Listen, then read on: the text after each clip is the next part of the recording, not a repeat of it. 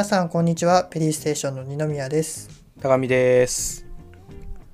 今回はエピソード6ユリイカ2022年11月号投稿作品を読むのコーナーです。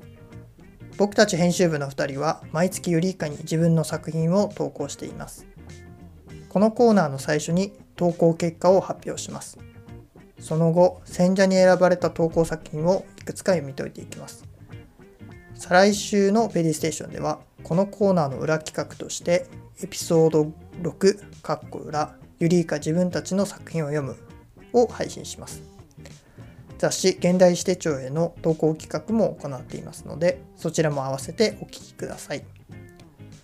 ニューリトルマガジンペリーズやポッドキャストに関する最新情報は Twitter にて更新していますのでフォローもよければお願いします。ということではい。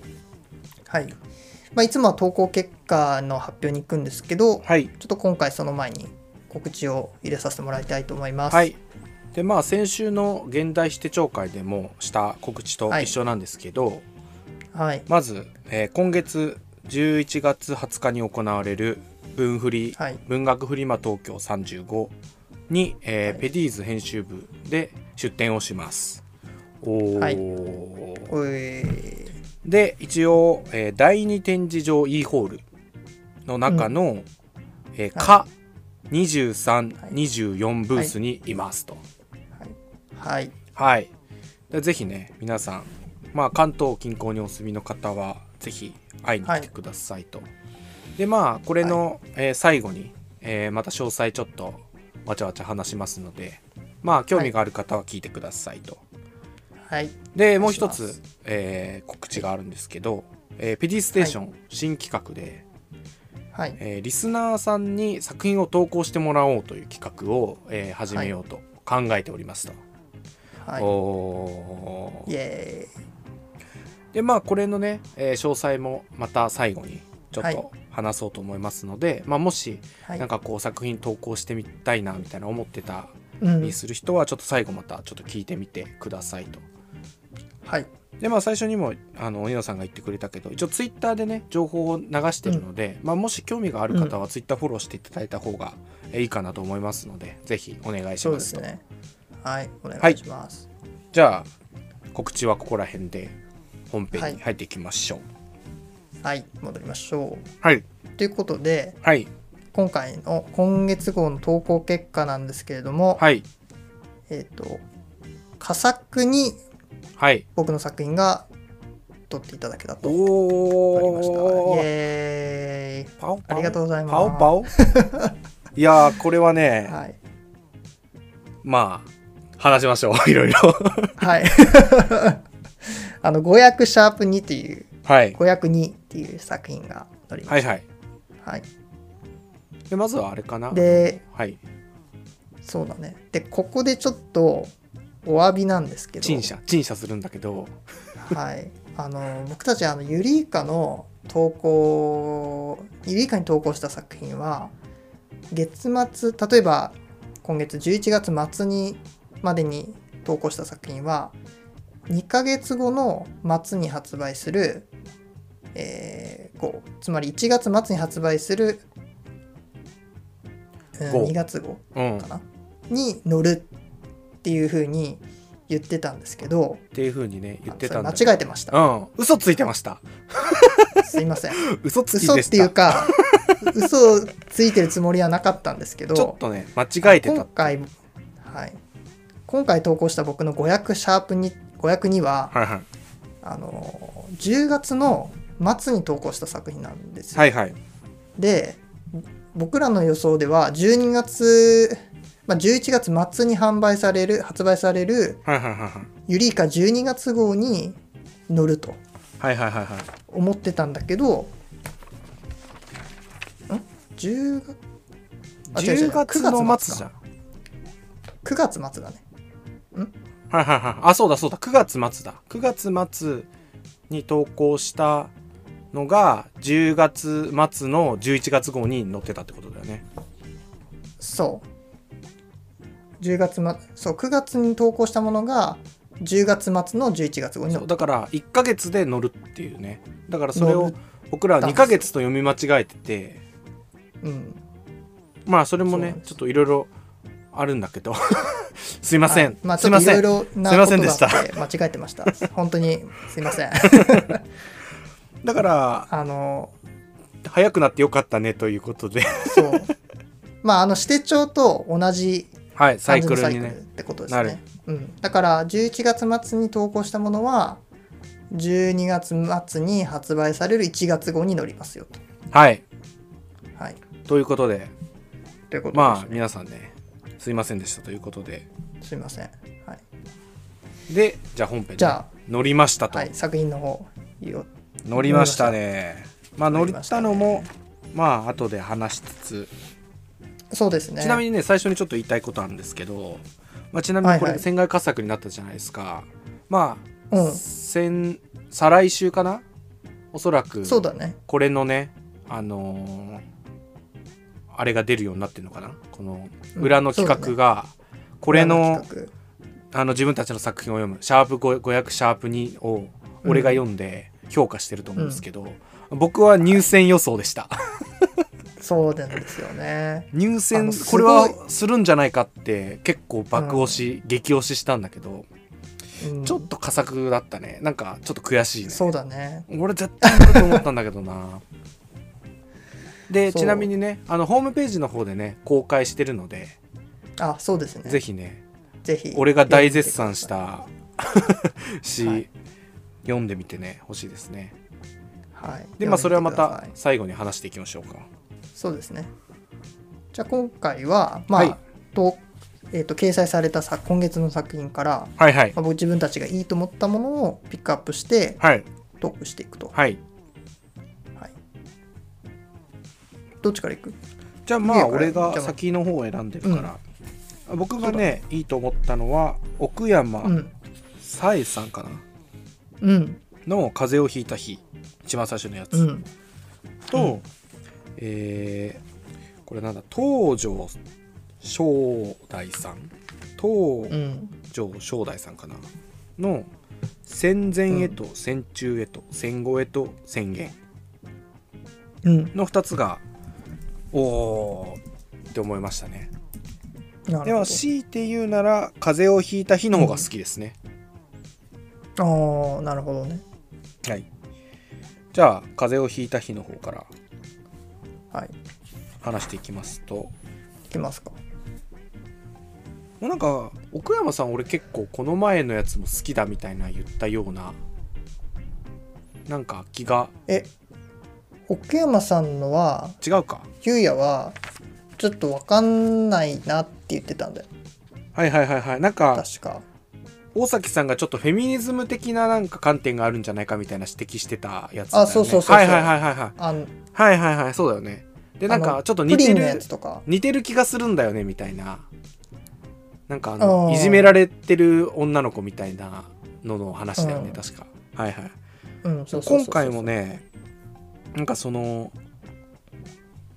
なんかわかんないけど恋愛要素みたいのがあってねやっぱいいなと思ったなんかこう2人の関係性がなんかこううん。曖昧というか、なんかどういう関係性なのかわからないっていう、けどなんかこう心の機微みたいなのをうまく書いてるなっていうのがやっぱりすごい好きだなって思ったところだね。うんうんうんでなんかこの、えー大崎さんはねなんかこう性が剥がれ落ちた名前を持つカイちゃんみたいな。うん。うん。まあ確かにね男か女かはよくわからないけどなんかこううん。近しい人であるっていうのはね確かかなと思うしそうだうんうんうん。でこれのねやっぱり俺が結構好きだなと思ったのがなんかこう色のなんか出し方みたいなああ。なんかこうこの色が好きみたいなうんうん。でなんか、黒が好きになったって言った後になんかその、うん。カイちゃんは黒は武装の色なんだよみたいな。はいはいはい。あーこういうのおもろいなと思って。うん。でなんかピンクのスウェットを褒めてくるとか。うんうんうん。なんかそういう色に対するなんかこう確かにね。なんかこう主人公とか語り手のなんかこう心情みたいのをうん。なんかギリギリ比喩してないというかなんか比喩してるって考えたらなんかちょっと安直すぎるから、別にそういう意味合いで言ってるのではないっていうなんかその2人の間の空気感があるんだけどうん。なんか読者が読むとなんかちょっとうん。怪しい感じがするというか、なるほど。そうそうそうだからなんかこのかいちゃん側はなんかこう悪気がないというかさうん。別にうん武装の色なんだよみたいな言ってるけどなんかこの語り手からしたらなんかこうななんかこう武装の色をなんか好きになるようななんかこうちょっとドキッとしたのかなみたいな。うん。でもそれは別に書いてないというかさ。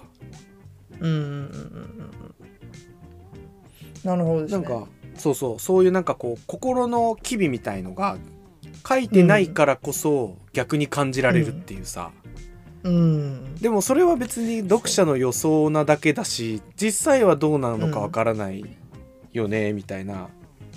うん。っていうなんか好きだなと思った。うん。確かに奥山さんって僕過去2回多分宣戦布告とあのプリンの詩なんてうんうんうんえっとカレンダーか。宣戦布告とカレンダーってはいはいはいすごくいいって言ってたと思うんだけどうんうん。あのねどっちもやっぱ色の使い方うまい詩人だと思うんだよ確かにね。特に確かに布告の方はなんかこう裸になってて乳首の色がとか顔に塗ってはいなんか色がとかあのそういうあの色味をこうつけてこう挑発しているようなこう強いイメージをう打ち出すような作品。でも別に強く、強い言葉を使ってるわけではないんだけど、はいはいはいはい。この「風邪をひいた日」もこの武装の色っていうことフレーズの使い方はうん。すごくうまいなと思う。武装の色っておもろいよね。で実際、ね。本当にそうだしね。うん スワットとかね黒だからねみんな。特殊部隊は基本黒着るから。確かに確かに。そう。やっぱり威圧の色なんだよねその黒って、うん。うんうんうん。なるほどね。だから本当だしなんかうん。ちょっと皮肉っぽいけどなんか可愛い感じするよね、うん、そうだね。なんかね、この詩もカレンカレンダーの詩はさ結構不穏感がうん、出てて、うん。その男の人かなんだっけなちょっとごめんなさい。あの、はい。名前を登場人物の名前忘れちゃったんですけどあの男があの顔が溶けてるとかあープリン。プリンがどうたらはいはいはい。そうそうそうあれも不安不穏の不穏な感じがすごい漂った作品だったんだけど、まあ、こっちも、まあ、なんかありそうな気はするんだけど、うんうん。ちょっと深く読み込んではないけどそこそこがちょっと分かんなくて、今回僕は奥山さんのはうんうん。パスしたって感じなんだよね。うん、俺はねやっぱねこっちの方が圧倒的にいい詩だなって思うんだけどやっぱそれはねこう、2人のやっぱり関係性っていうのがうん。なんかこう読者が読んだ時に、うん。あこういう関係性なのかなって思うわけよ。うんうんうん、で思うんだけど思った後に立ち止まれるっていう。うーん。だからこの前のなんかプリンのやつはさうん。なんかあからさまに語り手がその男のことを怖いものとして書こうとしてるというか、うんなんか結構確かに曖昧ではあるけどおそらくそうだろうみたいなさ、うんなんかこう予想がついちゃうというか。うんただ今回のやつはそれよりもっと曖昧なんだよ。多分書き方は。なんだけどあなんかこういう関係性なんじゃないのかなっていうのが読者に浮かぶと思うんだよね。ただそれを思った後に疑問符が出てくるっていうなんかこう、うん。読んでいくとね疑問符が出てくるっていう思考の流れがねできてると思うんだよこの文章の中に。うーん。だそれがねやっぱり素晴らしいいなと思ったね。なるほど。だからやっぱり完成度としてはこっちの方が全然高いって思うんだよね。なるほどなるほどでも確かにそれいうのはあるかもね。そうそうそう。そう思ってやっぱこれは結構名詞なんじゃないかなって思ったね。なるほど。まあ僕もね結構福山さんの詩いいなと思ってるから今後も読み続けたいそうだね。詩人ではありますね。やっぱなんかかいちゃんっていうのもいいよね。かいちゃんね。かいちゃんいいね、かいまあどうなんなんだろうね。まあ男ならカイトとかなのかな。貝塚あ。貝塚さんとか。かいくんっていうあ確かにねカイ子がくんもいる。いるのはいたかな。まあなんかそういう感じかな、うん。この奥山さんのに関しては、いいじゃんいいじゃん。うん。じゃあまあ次ね。うん東東條さん東これ東堤さんかな東堤さんわかんないけど正代さんにする正代さんにする正代さんの方が合ってる気がする、うん正代さんのねやつもねうんなんかねこれは大崎さん取って取ったの正解だと思うよって言いたいっていうのはある俺が言うのも変だけどうんうんなんか取るか悩んだみたいな書いてたけどうん。こういう詩は取るべきだと思うご時世逆に。うん。ただ詩としての完成度が高いかと言われるとちょっと疑問なとこはあるかなとは思うんだよね。うん。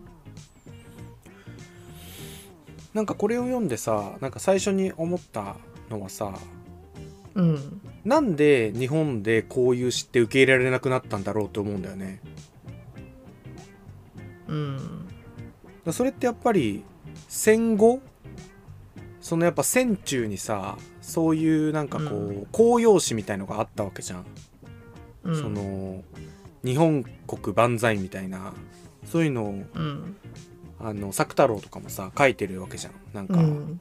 南京陥落とか南京陥落とか書いてたのかな、なんかそういうの書いたっていうのも実際残ってるし。うん。なんかやっぱそういう風にさこう、うん。そういう風な空気感がずっと戦後続いてたっていうのがあってなんかこう俺らのうん。ある種 DNA の中になんかそういう意識というか、なんかこう先導しちゃいけないみたいな危ないみたいなうん。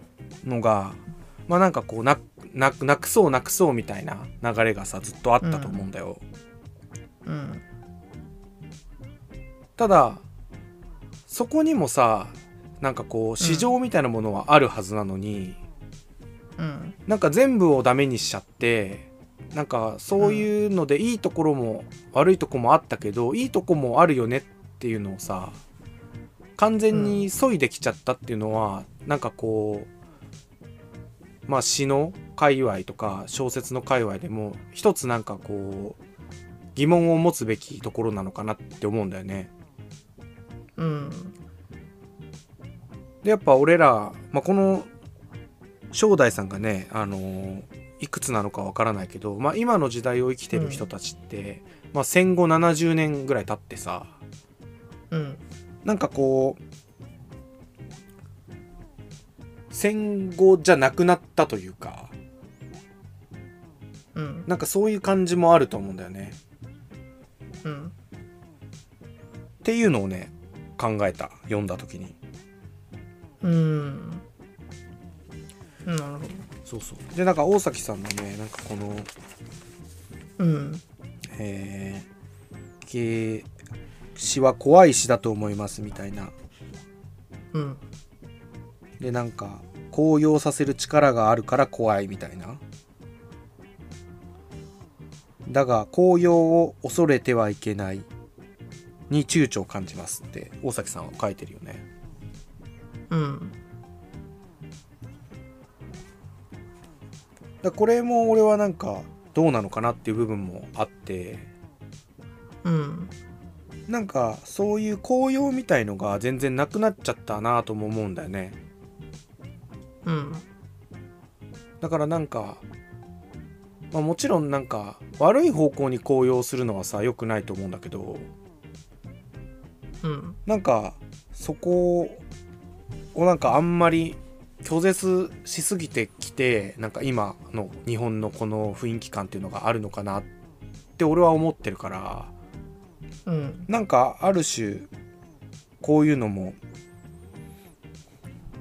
まあなんかもっと出てきてもう面白いのかなって思うんだけどやっぱりなんかその、こういう詩に対する偏見というかさ固定概念みたいのがやっぱ俺の中にも実際あってうん。やっぱりなんかちょっと完成度を高めるのが難しいっていうのがあるんだよね。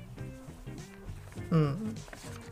だからそういう意味でなんかこのこの詩はなんかちょっと完成度はなんかもうちょっと上げるにはどうしたらいいんだろうなっていういうふうに考えたっていうのはあるんだよね。うん。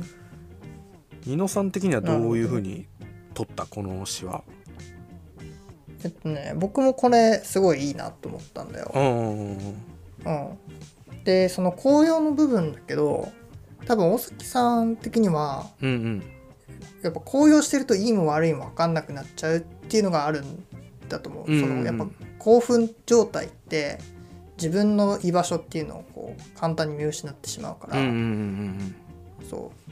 だからそのなんていうのは暴走みたいなとこに行き着くことを恐れてのうんうんうん。紅葉に対するちょっとためらいうんうんうんなんだろうなとは選評を読んでて思ってたのね。うんうん。でもこう自分たちのポジションっていうか生活とか自分の立ち位置とかそういうのをこう高らかに宣言するしっていうのは、うんうんうんあのあっていいとは思うんだよね。うんうんうんまあ別にそれは戦争に対するあの脳に対っていう形じゃなくても全然いいとは思うんだけど、うんうんうん。うん。でただなんていうかな。僕はやっぱこういう詩ってうんうんうん。その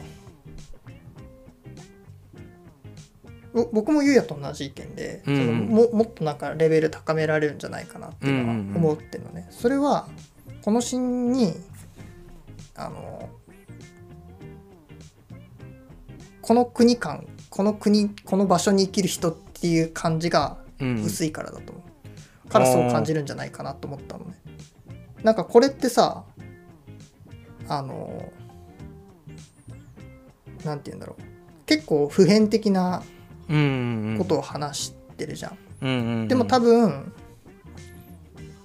もっと突っ込んでこの国とかこの人が生きるこの詩人が生きてる場所とかこの詩人が実際見てる風景とかうんうんうん。なんかそういうのを盛り込んでもいいとは思うんだよね。やっぱりこの宣言ってうんなるほどね。僕うん。まあ抽象的け、うん、結構難しいかもしれないけど。でもねそのなんか意見で言うと俺はね結構逆なんだよね。もっと抽象的にしちゃってもいいんじゃないって思ったんだよね俺は。あー僕はそれは反対だ。なんかこうすそうね。なんか俺はね個人的な詩人の立場みたいのはこれに関してはやっぱりいらないかなっていう立場を取った方がいいかなとは思うかな。まあごめん。し個人的な立場じゃなくてもいいけど、うんその宣言っていうことはやっぱりそのだ個人だけの声じゃないわけじゃん。なんかいろんな集合体のボイスが混じってくる方がやっぱ宣言として強くなってくると思うんだよね。ああなるほどね。確かにね。まあでもどどっちかだもんね。方向としてはさ。うん。なんかなんかもっとその、その場所とかそういう感じが出てくると面白いのかな。面白いっていうかもう十分この時点で僕はいい。い詩だなとは思うけど、うんうん。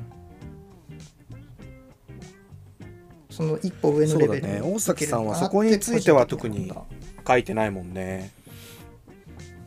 たうん。まあでも大崎さんがこれ取ってくれたのはすごくありがたいなとそうだね。こういうのはうん。取るべきだよね。うん。やっぱりそのなんていうの？先行してる中で俺らもさ読んできてるわけじゃん。でなんかある程度なんかハードルのラインみたいのってあるんだなっていうさ。うん。それは確実に超えてきてるっていうのはあるからね。あるある。それは間違いない。そうそうそう。でもやっぱりなんかこういうのを書こうと思える強さってあるよねうん。でもこれってさ書いてもやっぱ臭くなるとかさあ結構あんまり宣言っぽく書いても宣言になってないとかさそういう難しさあると思うんだよ。でもこの正代さんのやつはもう確実に宣言の人になってるから、うんやっぱそれはすごく詩人の力が出てる作品なんだろうなって思う、来るべき争いのために次のように宣言するってやっぱりすごい言葉だよね。めちゃくちゃ強いよね、うん。だからなんかこう現代史からは逸脱してる感じがあるよね一つさ。うん。なんかこうね。ある種今までの現代史という感じではないというかさただこういうのがねなんかい集まってる集まったりしてもおもろいかもしれないよね。うん。まあこれだけになっちゃねあれだけど、うん、ぼ僕は本当一人こういう声の強い詩人がいるっていうだけでも全然いいと思ってる。うん。なんかこの、うん。なんか言い過ぎたらうるさいなと思っ こいつすごいつらうるせえなってて そうそうそうそう。で正代さんはなんか結構と撮ってるよね大崎さん。なんかそうだね。結構なんか戦争について書いてるのが多いよね。なんか一番最初になんか読んだので印象的なのがあのなんかロシアご飯食べるみたいなロシア料理食べるみたいなやつがあったよね。ああロシア料理を食べるみたいななんかそのウクライナのとロシアの話があった時あったというか、まあ、今もあるけど。うんだからなんか結構そのまあ国際政治というかなんか結構そういうのに興味がある人なんかね、うんそうだね。なんか意外とね少ないよねそういう詩人ってさなんか政治的ななんかこう書いたりとか立場を取るような。だからなんかこういう人がそうだね。ガンってデビューしたりとかしたら面白そうなんだけどな。うん。確かに。うん。まあちょっといろいろねあの文句は言われるかもしれないけどさ。まあでもうん。そういうのって政治とかねそういうなんていうの？国が国の運営とか世界のこうなんか運営みたいなことにはうん。つきものだからね。なんか詩人がそういうところにこう飛び込んでいくっていうのは結構重要だとうん。個人的にも思うんだよね。うん。なるほどね。うん。まあ初代さんはそんな感じかな。まあいいいい詩だと思いい詩だよね。ううんなんか奥山さんのさあげたやつがさ俺うんが俺が詩を書いたり読んでる中で今まで読んできてうんいいと思える詩なんだよね。で正代さんの詩は、なんかこうまた別枠のいいっていうなんか意味合いになってきなったんだよね。なんかその今まで読んできた詩でないなかったけどやっぱりなんか俺もひ一か書き手になんか目指そうみたいなさ書き手としてさ書いてる中で、やっぱりこういうのってやっぱりやってかなきゃいけないよなみたいな使命感というかさ。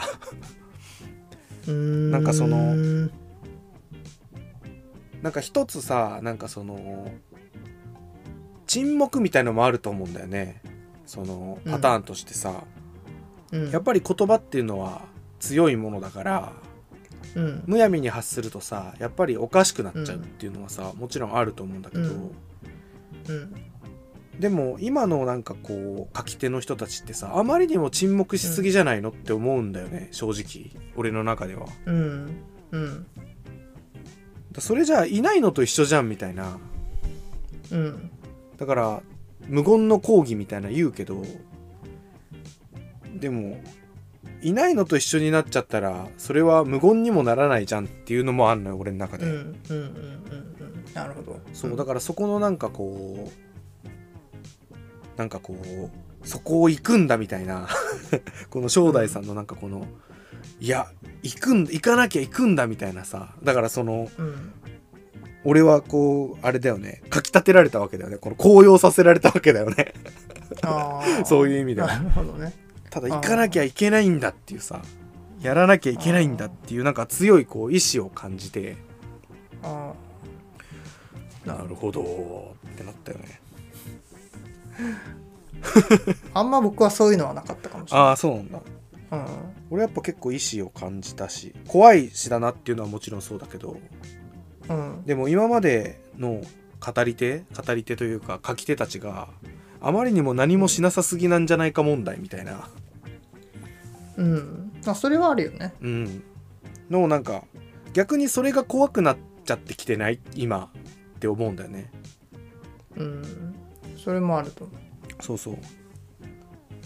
だからまあなんかそういう意志をね、うん。う強い宣言スタイルは僕のスタイルじゃないって僕は思うから、まあそれはそうまあ僕はやらないっていう。あただあの正代さんのこの力の強さっていうのはすごいいいと思うしそれに高ー揚だからちょっとまあなんだ俺としてはあれかな。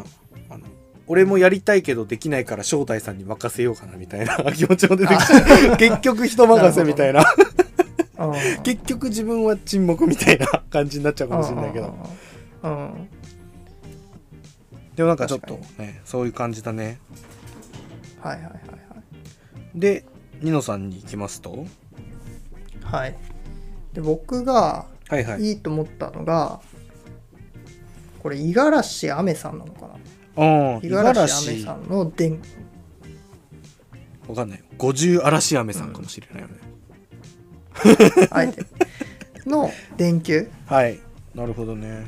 最後のやつだね。これはねまあこの4今回載った4編の中ではうん。圧倒的にいいと思う。うんなるほど圧倒的にいいけどこれ僕も大崎さんと同じでなんでこれがいいのかはいはいはい。なんかうまく説明はできない。はいはいはいはいはい。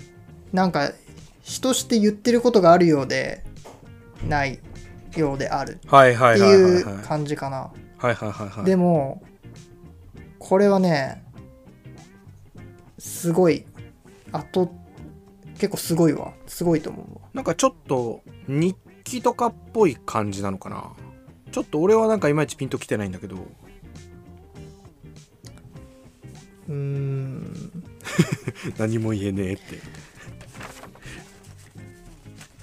いやわかんないね本当に。これた確かになん普通に書いてるだけなんか普通に書のいてようには見えるんだけど。ぽいよね。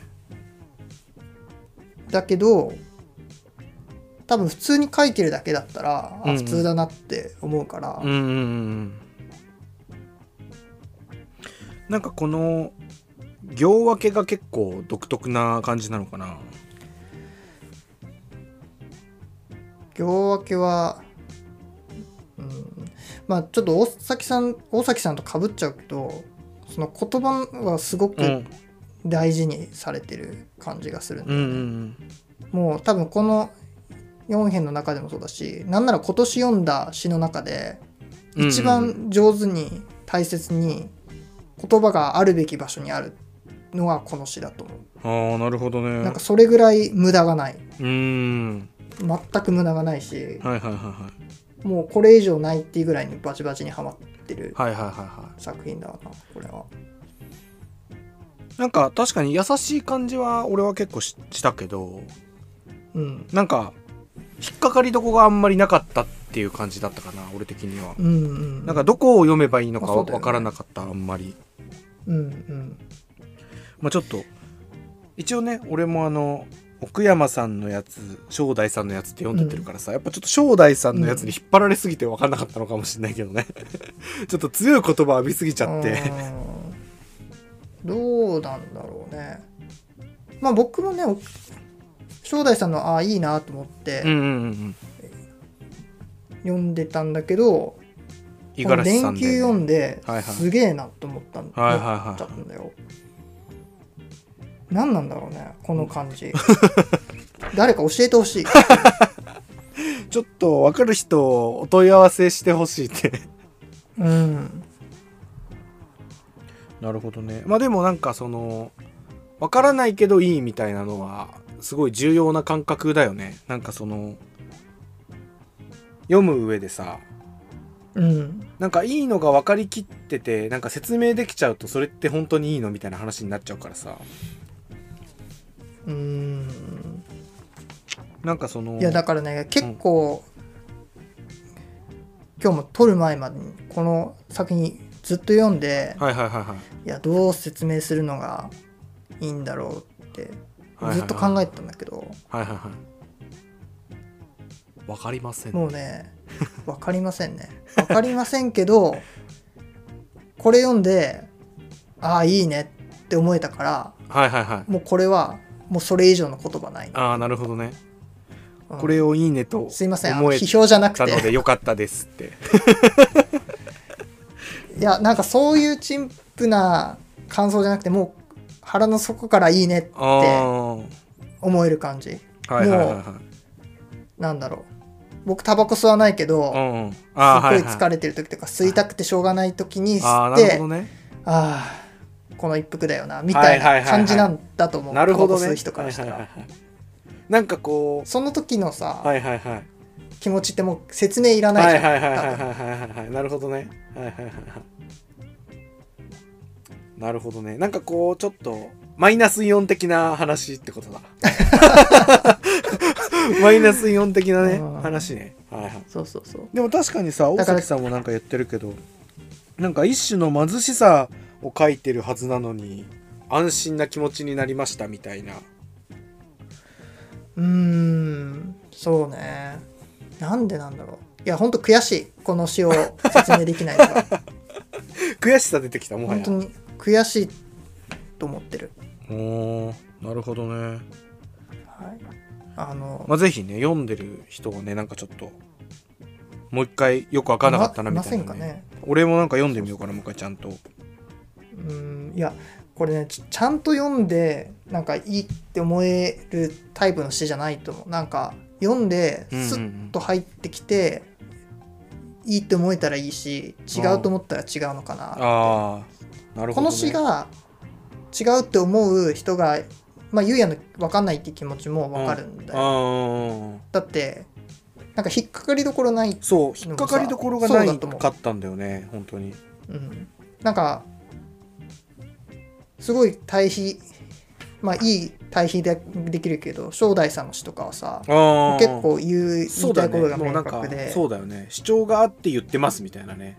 そうそうそうそうでもにね。こっちの五十嵐さんの作品はなんだろうもう普通の生活、まあ普通っていうかちょっと貧しい生活の中にある、なんだろうこの人の中の満足感みたいなのを描いてるのかな。それを書いてるだけで、別にこれつなげりゃただの3分じゃんってそうだよね。ただの3分だよね。言われたらそうなんですよってしか僕も言えないんだけどでもなんかこうタイトルがねこれはなんか電球っていうのもなんかねそうだよねでもねここれも完璧だと思うでもなんかこのなんかあれだよね詩の中では電球が別にすごい重要なものでもないっていう感じがしたんだよねそうだねうんまあ、なんかこう電球ちょっとわかんないけどこの詩の中で見えるものってこの私がっていう語り手が見てる、本当にかなりあの美視的な視視点っていうかさもう局所的な本当一部分しか見えないと思うのよ。うんうんで、まあ、でもじ人生って人の生き死にとか生活ってもっとこう大きいところにあってさいろんなことが起きてるんだけど、でもそのスポットライトの当ててる感じがこう暗闇の中に電球が1個吊るされててその電球だけが照らせるだけの範囲しか見えない。はいはいはいはいはいはいでそのそれそのイメージっていうのがこの詩の中にあるこの私が見えてる生活みたいな。はいはい。あーそういうことか。確かにそれかもね半径5メートルみたいな意味で電球あってそうそうそう。そう言ってるってことだよね。ああそう。なるほどね。それは素晴らしい解釈だね。あそうですか。それは素晴らしい解釈なんじゃないですか？ありがとうございあます。ーなるほどでもなんかうん。じゃあまあ結局電気ってどういう意味なの？って言われるとううんうん。うんっていう。はいはいはい。これ詩なの？って言われるとうーんってそう感じなそこんだけど。がやっぱりあるよねうん。なんかどこが詩になってるのかみたいな。うん。なるほどね。まあニノさんヒットのでも曲です。曲じゃそうだね。ちょっと今年読んだ詩の中ではかなり大きな印象に残る詩にはないるかもしれない、はいはいああなるほど僕のね中では。うん。って感じですかね。うんうんうんうん。はじゃあまあそんな感じですかね。いですね。じゃあまあ最後ちょっとあれかな。ニノさんのうん詩のね。はい。一応一応なんかニノさんの詩が佳作に選ばれてるんだけどなんか最後のコメントの大崎さんのコメントのとこでねなんか機械工学の達成のようなかっこ不気味の谷を見せるような詩文はそういう風に書ける技術については感心するのだけれど私にはどうしても魅力的に感じられません、っていう文章がありますと、でもこれは、まあ、誰に書いたかはわからないんだけど、うん。まあ、今回そのニノさんの詩がねあのホームページで見れると思うんですけど、まあ、読んでいただけると、まあ、確かに機械工学の達成のような詩文なんだと思うんだよね。だからまあ僕も、うん。うん。うんニノさんに向けて言ってるのかわからないけど、俺らはもうそういうことだとして読みます、まあね、まあ、しももうちょい正直に言うと、ん。僕のことかどうかちょっと分かんないとこもあるんだけど、うんうんうん。僕のこと言ってるような気はするの。うんうんうん。でただその不気味の谷っていうのがうんうんうんうんあの不気味の谷ってし分かる？なんかこれんなんだ怖い怖い谷じゃないの？怖い谷でしょ。これねうん人間によく似た汗がかいちゃう。ロボットに対するうん。人間の説明を不気味の谷っていうの。よなんかこうつまり人間が超似てるロボットいるとするじゃん。人間に超似たロボット、はいはいはいはい。でそのロボットに対する不信感とか不安な気持ち、はいはいはでそのよくわかんない感情っていうのを不気味の谷っていうらしいの。いへえ。んかこう深淵みたいな意味合いってこと？またちょっと違う。深淵？なんかあの深い溝みたいな。深淵を覗いている時にそうそうそう。みたいなまた深淵も僕らを覗いているみたいな。ちょっと違うかもね。なんかねあいやいやっていうかそのロボット見た時にはいはいはい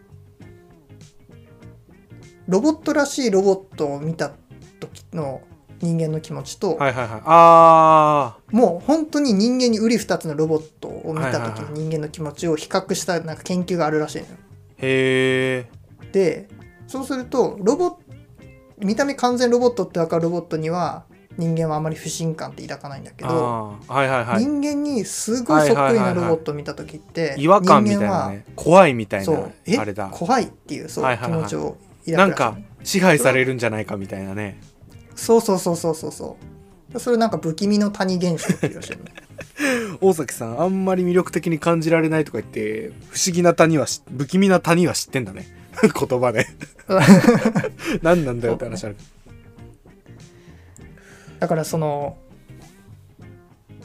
不気味さみたいな、僕の詩のことなのかまああるいは他にもそういうちょっと機械工学っぽまあねい感じの記述のようなアクロバットのような詩文って書いてあるからまあ記述っていうのはちょっとニノさんに当てはまらないかなと思うし、うん。まあ、アクロバットかって言われると別にアクロバットさはないかな。まあちょっとあるかもしれないけどうん。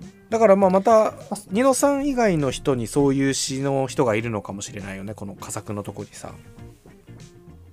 うん、だからちょっとわかんないんだよね。そのでもなんか確かに僕のあのヤギさんのやつのタイトルなんかちょっとなんかうん。き記気述っぽそうというか感じはするうん。よね。2n イコール46うんうんうん。答えはそれとあ23ですけど。あそうそうそう。天才いるやん。天才いるやん。それとあのこの佳作のさ中島中春さんのやつもさ、なんかちょっとレイアウトに妙も感じるみたいなのだからちょっうん。とアクロバットみたいな意味合いもかもね。あってなんか総括的なのでそういうふうに言ってるっていう感じなのかもしれないけど。のかな。うん。でまあ語訳2をねちょっとだけ説明しとくとはいはいはいそのまず1文目が英語ではいはい。で This is a place where language is free. まあここはでっていう英語の文章があって、はいはいはい。で2行目がここは言語がフリーな空間。っていう文章が来てる。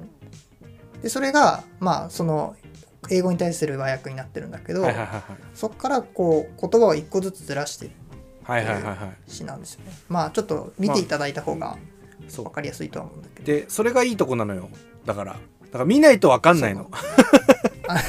口でねいくら説明してもね見ないと分かんないのよ。そのシャープに語訳シャープにはさ、で一応ねシャープそう。1がね選ばれててシャープ2でねまたって感じなんだよね。そうですねまあちょっとゆうやがすごくこの詩はいいよって褒めてくれてうんうんうん。ではいたんだけどまあ僕の中ではちょっとうんどうなんだろう。うんうんっていう気持ちもあったからうんなんか実際乗っておいやゆうやの読みが当たったな。当たったなっていうかやっぱ間違えてなかったなって思ったとこなんだけどさ、だからなんで載せなかったんだろうっていうもう疑問しかないよね 5編目としてねこのだって作品の6行ぐらいしかないじゃんみたいな。載せなよみたいな。超短いからね。この選票のこの上の空いてるスペースにちょっと入れてもらうこといけんじゃん。もできるいけんじゃんっていうね。ギリいけるみたいな。だからなんかそのさっきさ正代さんのやつがなんか新しい逆に新しいみたいな話したじゃん。なんかこう、うんうん。こういうのって今あんまりいないよね日本にみたいな。うんうん。だからニノさんのシャープ500シャープには俺は似たような感情だけどね。ああだからそういう人がやっぱり選ばれるとちょっと土壌があ広がるというかさこの土壌、というなんかこう土台が広くなるから、うんうんうんやっぱ乗ってほしかったなって思うけどね、そうですね。まあ、しかもなんか魅力的にうんなんかそれどうなのみたいなのも 正直思うけどね。魅力的？魅力的な必要ないじゃん別に。知って別に魅力的である必然性はないしさ必要性もないっ確かに。ていうアンチテーゼなわけじゃん、ニノさんのその今回のシャープにはさ。だから魅力的じゃないって言われちゃったらさもうなんか議論にならないって思っちゃう俺は正直ね。まあこれがニノさんに言ってるのかどうかわからないけどもしその魅力的じゃないから撮りませんでしたって言うんだったらもうそれはもう議論にならないと思う俺は。だって魅力的じゃないところがいいんだから逆に。だからあれで逆にさ魅力的になっちゃったら違う詩になっちゃうから全然。なるほどね。はいはい。確かに。だから機械工学のような。だからこれはさこのあの私にはどうしても魅力的に感じられませんっていう文がなければさもう全部褒め言葉なわけよ。記述のようなアクロバットのような詩文。機械工学の達成のようなかっこ不気味の谷を見せるような詩文はそういう風に書ける技術についてはとても感心します。褒め言葉なんでそれだったら。まあ確かに確かに。でもこれでけれどになっちゃうからさ。うん。だからそれどうなの？みたいなねそうね。まあこの辺もやっぱりこう選者に委ねられてる領域ではあるよね。どうしても。まあ、だからお、うん。まあ、今回のね選んだ詩からもそういうのが感じられるわけじゃん実際。なんかそのやっぱり魅力的な、だからその奥山さんのさ「風邪をひいた日」なんか本当に魅力的なわけじゃん。なんかこうんうんうんうキュートな感じでさ、うん。うん。なんかウィットに富んでて、うん。なんかそういうのがやっぱりこう魅力的に感じるっていう意味だと思うんだよね。うんうんうん。だからだからこの中にさ逆にイノさんのが載ってたらやっぱりうんその一緒に乗った詩に対するアンチテーゼになるはずだから。うん。だからまあこれ聞いてる人はぜひこれ読んだ後に読んでみると、うん。やっぱり面白いと思うよ。あだから他の詩があってこそのニノさんの詩になってるから、ーあー。だからまあ確かにね。ちゃんとこう、うん詩のなんかこう今までのさこううん。経てきた変遷みたいな上にちゃんとニノさんの詩が立ってる感じがしたから、うん。シャープにはね。やっぱそれはすごいあの影響力があるしやっぱりインパクトが格段に上がるよね。それが最初に出てくるよりさ。今までなんかありそうでなかったけどあうん。この手があったかみたいなさ。うんうんうんだからそれをやっぱりすごい感じたからちょっとね佳作は佳作は不服ですな。不服申し立てしないと不服申し立てかっこいいねなんか。でもまあ選ばれて佳作に選ばれてるっていうのはねあね。るからだから、うん。まあ、うんかけてるかけてるっていうことだと思うよ。そうだね、まあ、やっぱりこの語訳シリーズは何らかの良さがまああるんだろうね。まあイーグヤが言ってくれたみたいにそのうん既存の詩に対する対比というか、まあ、アンチテーゼじゃないけど、うんうんうん。まあ、そういった部分でこう見れる良さっていうのも多分あるんだろうし、うん。まあちょっとこれからもね語訳シリーズそうだね。書いていきたいとこなんですけど、まあ、なかなかちょっとこれサラサラっと書ける感じじゃないんで、まあまあゆっくり書いてね。うん、次取られる時52とかになってる可能性もあるしね。いつの間にかね。そうそう48編落ちてるやん。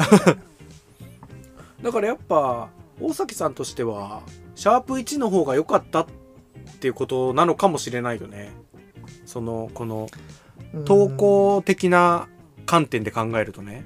いや俺としてはシャープ2の方が絶対いいと思うし完成度も高いしシャープ2が乗らないってよくわかんないんだけど。だかうんうんなるほど。らシャープ1の方がなんかこう魅力的だったのかもね。そういう意味では。そうね。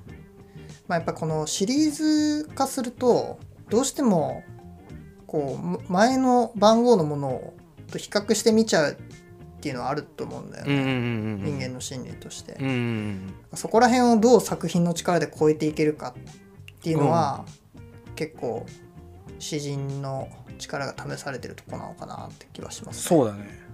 でも、はい。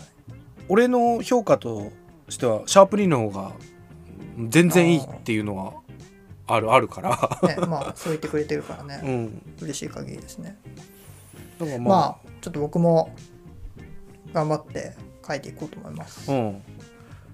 なんかこん今回はねニノさんが結構ユリイカに食い込んでいけてる感じするから。そうですね。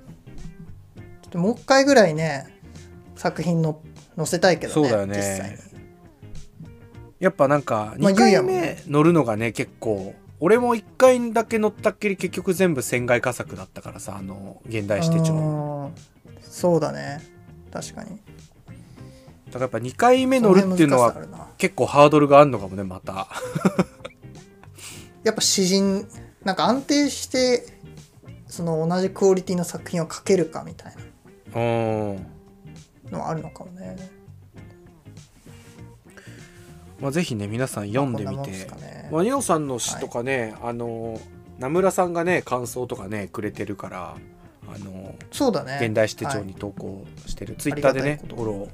ありがとうございます、本当に。本当にありがとうございます。名村さんのあのツイッターのねあのあれもやっぱり機械工学的な話じゃなかった？うんうんうん。そうだね。建築物みたいなっていうことを言ってくれてて結構嬉しいコメントだったなあれも。だからやっぱりそういう面がねしっかりあって。うん。やっぱ短いっていうのもすごいいいしね。あれでダラダラやっちゃうとねなんか言い訳っぽいというかさ。確かに確かに。そういうのも出てくるだからもしねよニノさんのやつ読んでおおっつったらぜひね感想をどしどしツイッターではい。いただけると嬉しいです、「大崎おかしいぞ」っつって「ルク申し立てろ」っつって。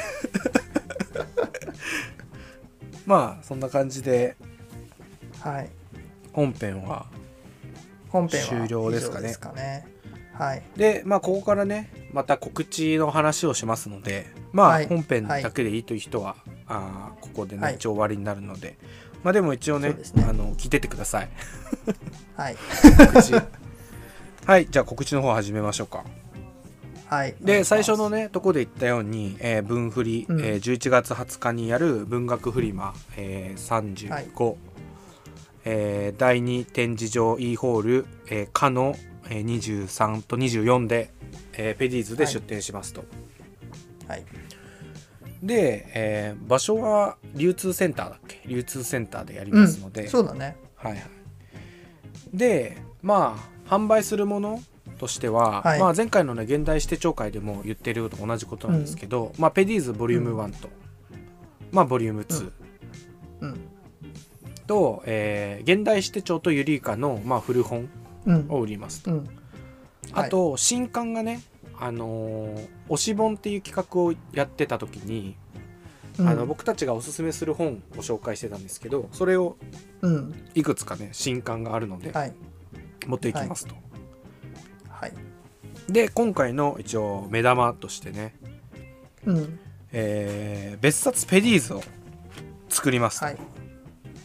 作でりました。も作りました。はい作りましたとで一応これは11月のね11日にあのーこれが配信されてると思うので、もうね告知がね始まってると思います。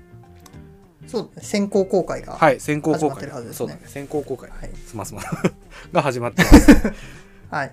なのでまあそれねツイッターね見ていただけるともう先行公開始まってるので、中身っていうのがね明らかになってきてると思うんですけど、まあここでももう一回ね中身の説明を少しさせていただくと、うん。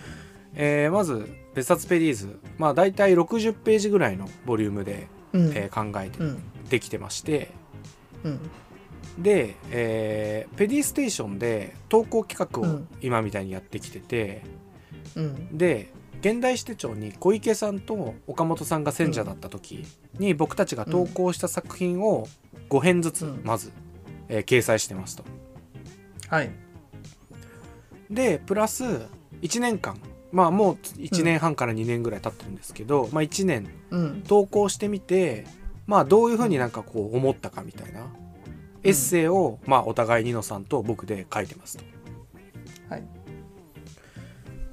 であとありがたいことにあの石田瑞穂さんっていう詩人の方、はい。まあ、僕らの大学の先輩なんですけど、うん。が、えー僕らの詩に向けて、えー指標を書いてくれてます。うん。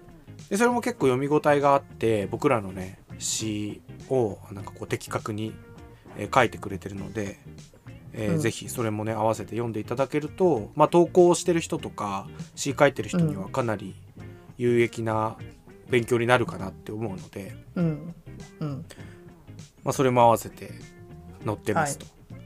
で、はい。もう一つ、えーこの前、えー10月に行ったポエケットで、えー僕たちが、えーみずほさんとえーニノさんと僕であの練習を作りました、はい。でそれが北園角栄の句を起点として3人で練習をやってるんですけど、うん。それのあコラボレーション作品として、えーうん。別冊ペディズに今回関東で掲載してます。はい。だそれもあの楽しめる作品になってると思うのでぜひ、まあ、見に来て、気に入ってくれたらぜひ、えー持って帰ってくださいと。はい。で一応価格が別冊ペディーズは、えー500円という形で、えーはい。文学フリマで発売しますと。はい。文振りはそんな感じかな？あとあれか。そうだね。北園勝栄のまあえっ、と練習？との練習？水穂さんと僕とゆうやと私も、あのもうツイッターでえっとまあ、全文もう公開しちゃってるものなんだけど、まあ、それを再掲載するっていう形ではいはいはい。読んでもらえるので,、でクロッシングラインズとの一応、まあ、クロッシングラインズっていうあの詩のウェブサイトを僕また別のプロジェクトでやってるんですけど、その練習がそのクロッシングラインズとペディーズのコラボさコラボっていううんうん。形をとっているので、えっとまあ文学フリマのペディーズブースにもちょっとペディーズのあごめんなさいクロッシングラインズのはいはい。リーフレットとかはいはいはい。をう置きます。はいはい。シビラっていうものを置くので、まあちょっとそれもね、はいはい。ぜひよければ見てくださいということはいはい。ですね。まあ、そういうのもねクロッシングラインズもツイッターあるしペディーズもツイッターあるので、まあ、見てもらえればあのの載せると思うのではいはい。はい。で一応ツイッターがね俺ら全部最新の情報なのでまあもしよかったら、うん。あの追ってみてくださいと。はい。でまあ文振りはねそんな感じでぜひ皆さん来たらはいいろいろ話しましょうと、はい。で、えー最初に話したあの新企画のね、えー投稿欄を、えー始めますっていうのも、まあ、前回あの現代ステージの時も話してるんですけど一応もう一回ある程度話そうと思いますと。はい。で今回、えー新企画を始めるにあたって、まあ、作品を、えー広く募集しようと考えていますと。はい。で募集方法としては、えー僕たちのえーペディーズのホームページがあるのでホームページの、えー問い合わせコンタクト欄から、えー詩を送ってもらう形になると思います。で一応形式は PDF で考えています。うん。で、まあ、送っていただいておそらく今月中には、えーうん。あの募集を開始するので、まあ、もしかしたら11月の11日これ上がってる時にはもしかしたら始まってるかもしれないですけどそうだね。ツイッターでちょっっと見ていただければ、あの募集方法書いてあると思うので、えー見てくださいと。と。はい。で一応ちょっとね注意点としては一応現代史手帳とかユリイカにね投稿している方が結構多いと思うんですけどもしうんその投稿しててまだその入選とか結果が出てないあのうん場合、えーその送ってもらった詩をその僕らがこの「ペディステーション」の企画で話したら、うんホームページに掲載させていただこうと考えてるので、うん。そうするとその入選してるかわからないのにそのホームページに載せちゃうともしかしたら先になんかこう編集部とかが調べた時にあれこれもうネットに載せちゃってるじゃんってことで落とされちゃうとかあるかもしれないので、そこだけ注意して、そうですね。はいはい。一応ホームページにもね載せさせていただこうと思ってるのでうん。で一応ね詩の長さとか形式とかはあまりあの、何でもいいっていう形で、うん。ただまあんネットに掲載する上でなんかこう不具合というかなんかがあったら、まあこっちから連絡する形になるかなと思います。はい。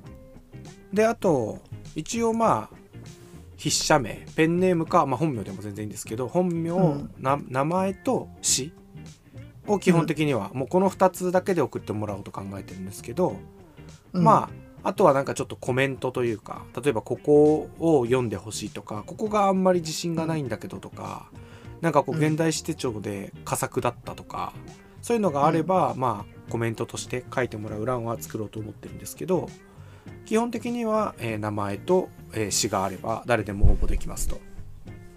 そうですね。はい、まあ、ちょっといろいろ情報がたくさんだけど、まあ、要するにリスナーの皆さんがもしよければペディステーションに詩を送ってもらえればはい、あの僕らの方で読ませてもらって、はいそのトーク内容をポッドキャストにしてではいはいペディーズのウェブサイトにも掲載させてくださいという企画です。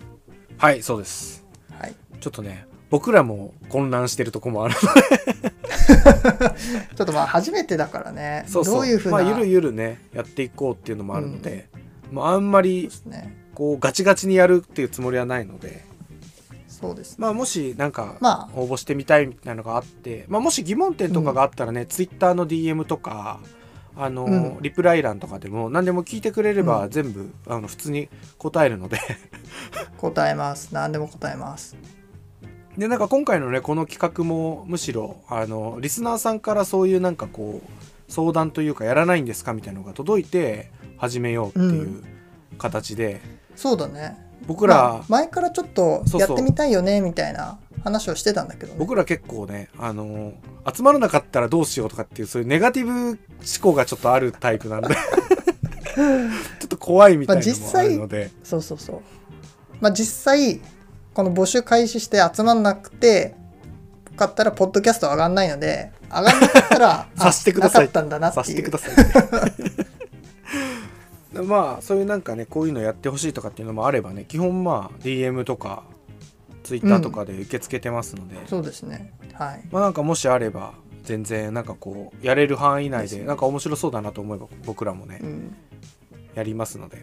ですね、まあ、例えば過去のあの話面白かったとか。はいはいはいはい。そういうのもねあればそうだね。はいはいはい、はい、復活っていうパターンはもしかしたらあるかもしれないんで,、そうですね。やっぱ僕たちもねやっぱりこう聞いてもらえるものを作りたいっていうのはあり、ま、あるので。うん。まあそんな感じでまあ分振りと新企画始まりますということで、はい。まあ、ぜひね分振りでねその話もねぜひあのさせていただくこともできると思うのでまあ直接聞きに来てもいいですし。うん。なんか、まああの本当に買うのはちょっとなっていうのでもどういう人たちがペディステーションやってるのかはいはい。なっていうのを見に来てもらっ、あの遠目から眺めてもらうだけでも いいです。はいはいでまああ一応。の本当にメガネとヒゲがやってるんそう。で、万年メガネと万年ひげっていうのがね、はい。はい。一応あるんだよね。一応あるんですよ。っていう感じで。でまあちょっと最初に話すの忘れてた。あの分振りのあのボリューム1とちょっとボリューム2のね在庫状況についてちょっとだけ、うん。はいはいあのはい。うん。お伝えしておきますと。でボリューム1は、えーもうほぼないので、まあ、もし欲しい方いたら、まあ、分振りにうん。来た時にぜひ、まあ、早めに寄っていただいて、うん。今んとこ4部4部ぐらいしかないので、まあ、もし興味がある方はぜひ、あの見に来てくださいと。はい。でボリューム2の方も、えーまあ、前回のあの5月に分振りがあった時に参加させていただいた時の,、まあ、あの動向というか売り上げうん。冊数とかを、まあ、鑑みると、まあ、今回であのなくなるんじゃないかっていうふうにあの僕たちは考えてるので、まあ、そんなにはい。大量に在庫があるというわけではないので、まあ、もし気になる方いたら、まあ、見に来ていただいて早めに、まあ、持って帰っていただければ。まあ自分たちでね作っているのですごいいい本なのでそもそも。うんうん。損する本ではないので、まあぜひうん。見に来てくださいと。はい。で別冊ペリーズの方もね一応今回、うん。その、えー分振りのためにするんですけど一応30部することになってますのでうん。まあそんなに多くはないっていうそうですのがある、ね。まあ僕たちもちょっとねどれぐらい売れるか読めてないのであんまりこう在庫になるのもちょっとなっていうところもあって、まあ30部することになってるのでまあぜひはい。もしご興味がある方いたらまあダーッとパカーって開いたらダーッつって来てもらって まあ見るだけでも全然いいしね。そうですね。はい。まあ立ち読みなんかもね全然歓迎してるんでうちは。全然大丈夫です。ははい。い、来ていただければ。お話ししつつ。まあいろんなブースも他のブースもねあるので選んでいただいて、うん。っていうか別にペディーズだけじゃなくて他のブースもね普通に楽しいし。そうだよね。で分振りって確か今年があの20年目なんだよね。ああそうなんだ。で超節目開催のはいはい。で、だって開催規模も過去一みたいな。あそうなんだ。今回どんぐらい組いるんだろう？1000組ぐらいいるのかな？前回700とかだったよね確か。うん。会場2つに分かれてるから多分一番多いんじゃない、そうだよね。だからまあうん、普通にね俺らもねあの普通に行ってた時もあったからさ普通に面白いとこだからね、うん。いろんなの見てうん。どれにしようかなみたいなね。うんちなみに僕らも普通に買って帰ってるからね。そうね。あのブース来てもらってもどっちかいないみたいな 時はあの遊びに行ってるんだな普通に遊びに行ってるっていうね。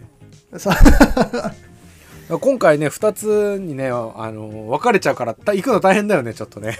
確かに。そうだね、まあ、そんな感じで、はい。もし興味があればはいはい。遊びに来てくれると嬉しいです。はい。はい。ということで今回のはい。リーカもこんな感じで終わりにしますか。はい。はい。じゃあちょっと長時間になっちゃいましたけどはい。聞いてくださってありがとうございました。ありがとうございました。ではまた分振りはい。でお会いしましょう、ブールでお会いしましょう。またね。お会いするか分かんないけど。バイバイ。ぜひはい。はい。バイバイ。さようなら